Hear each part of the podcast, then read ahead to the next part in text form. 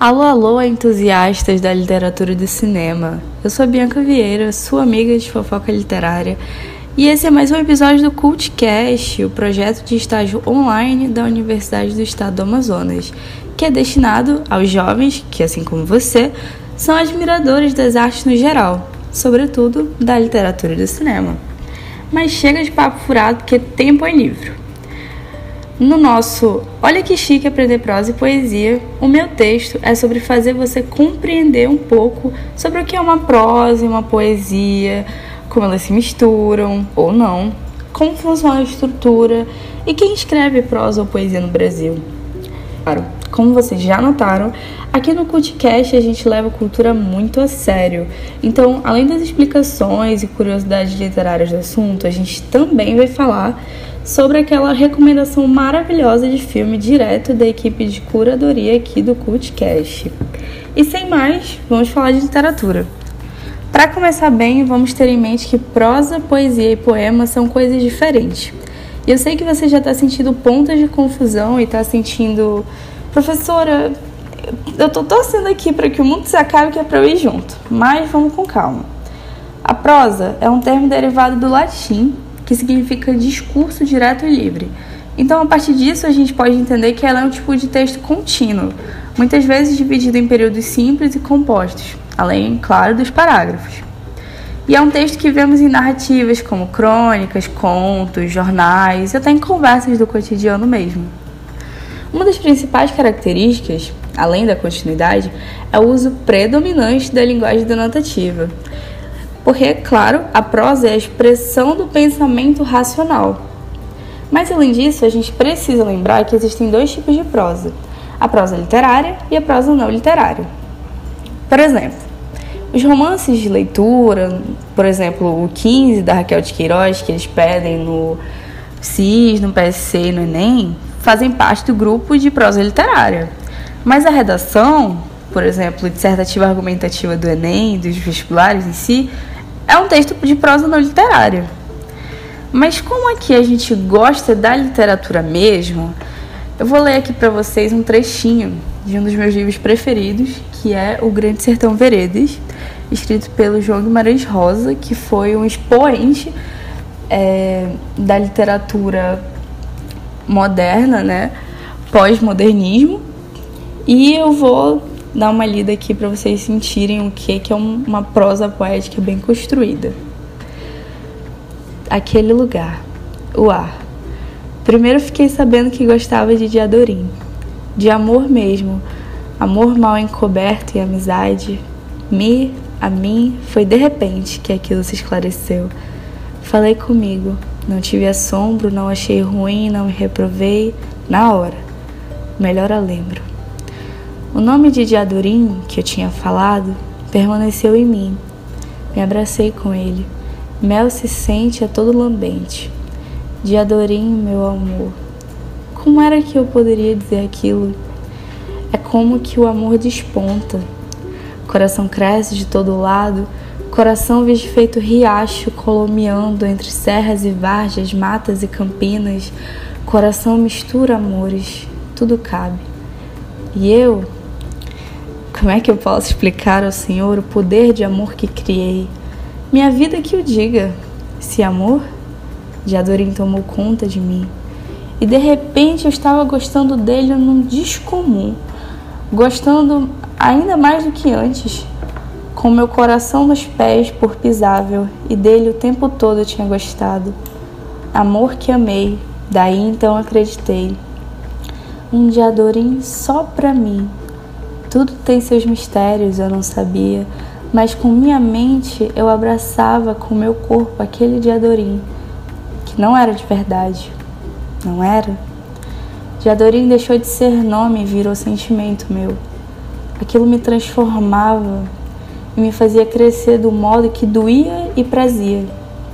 Naquela hora, eu pudesse morrer, não me importava. Diz que direi ao Senhor o que nem é tanto sabido, Sempre que se começa a ter amor por alguém, no ramerrão, o amor pega e cresce. E é porque, de certo jeito, a gente quer que isso seja e vai na ideia, querendo e ajudando. Mas quando é destino dado, maior que o miúdo, a gente ama inteiriço, fatal, carecendo de querer e é só um facear com as surpresas.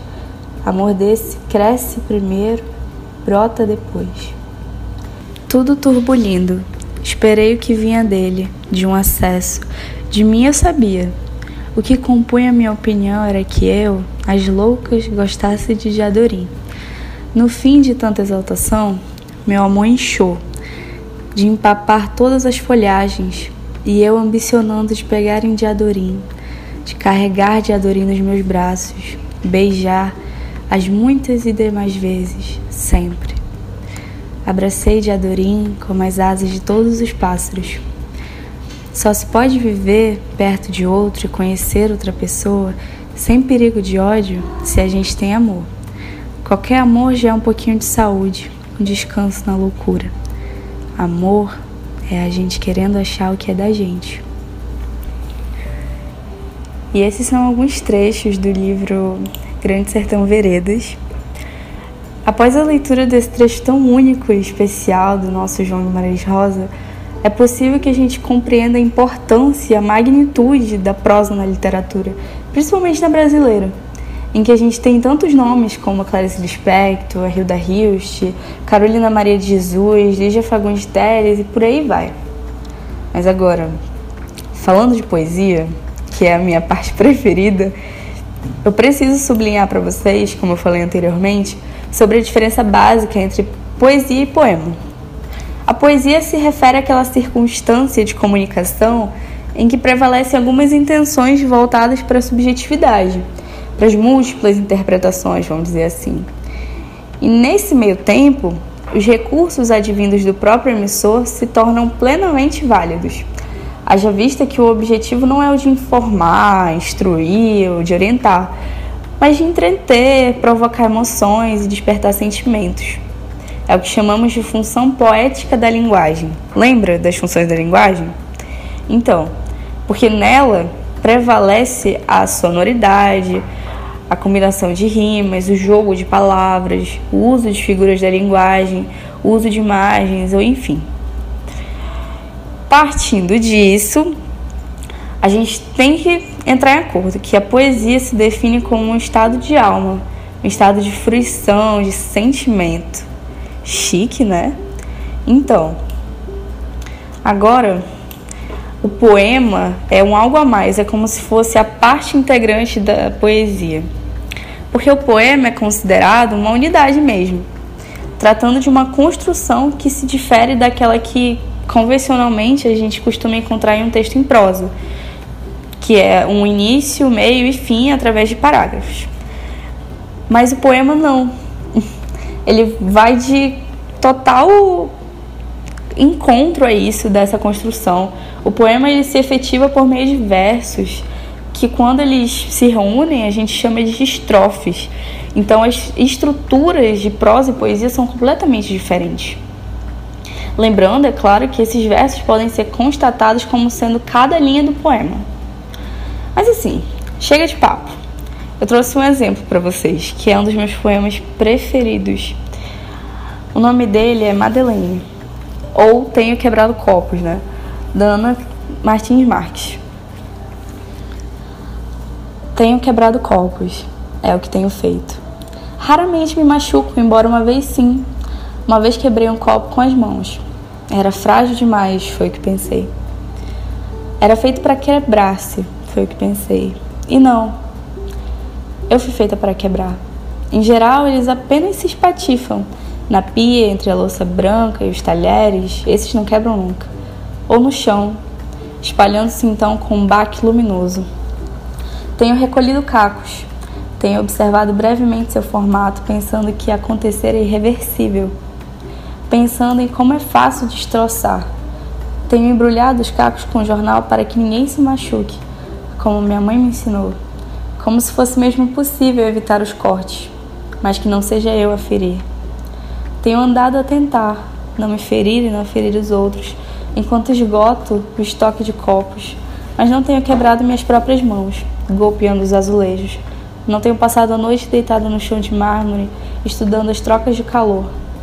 Não tenho mastigado vidro procurando separar na boca o sabor do sangue e o sabor do sabão. Nem tenho feito uma oração pelo destino variado do que antes era um e por minha força morre múltiplo. Tenho quebrado copos, para isso parece que me deram mãos.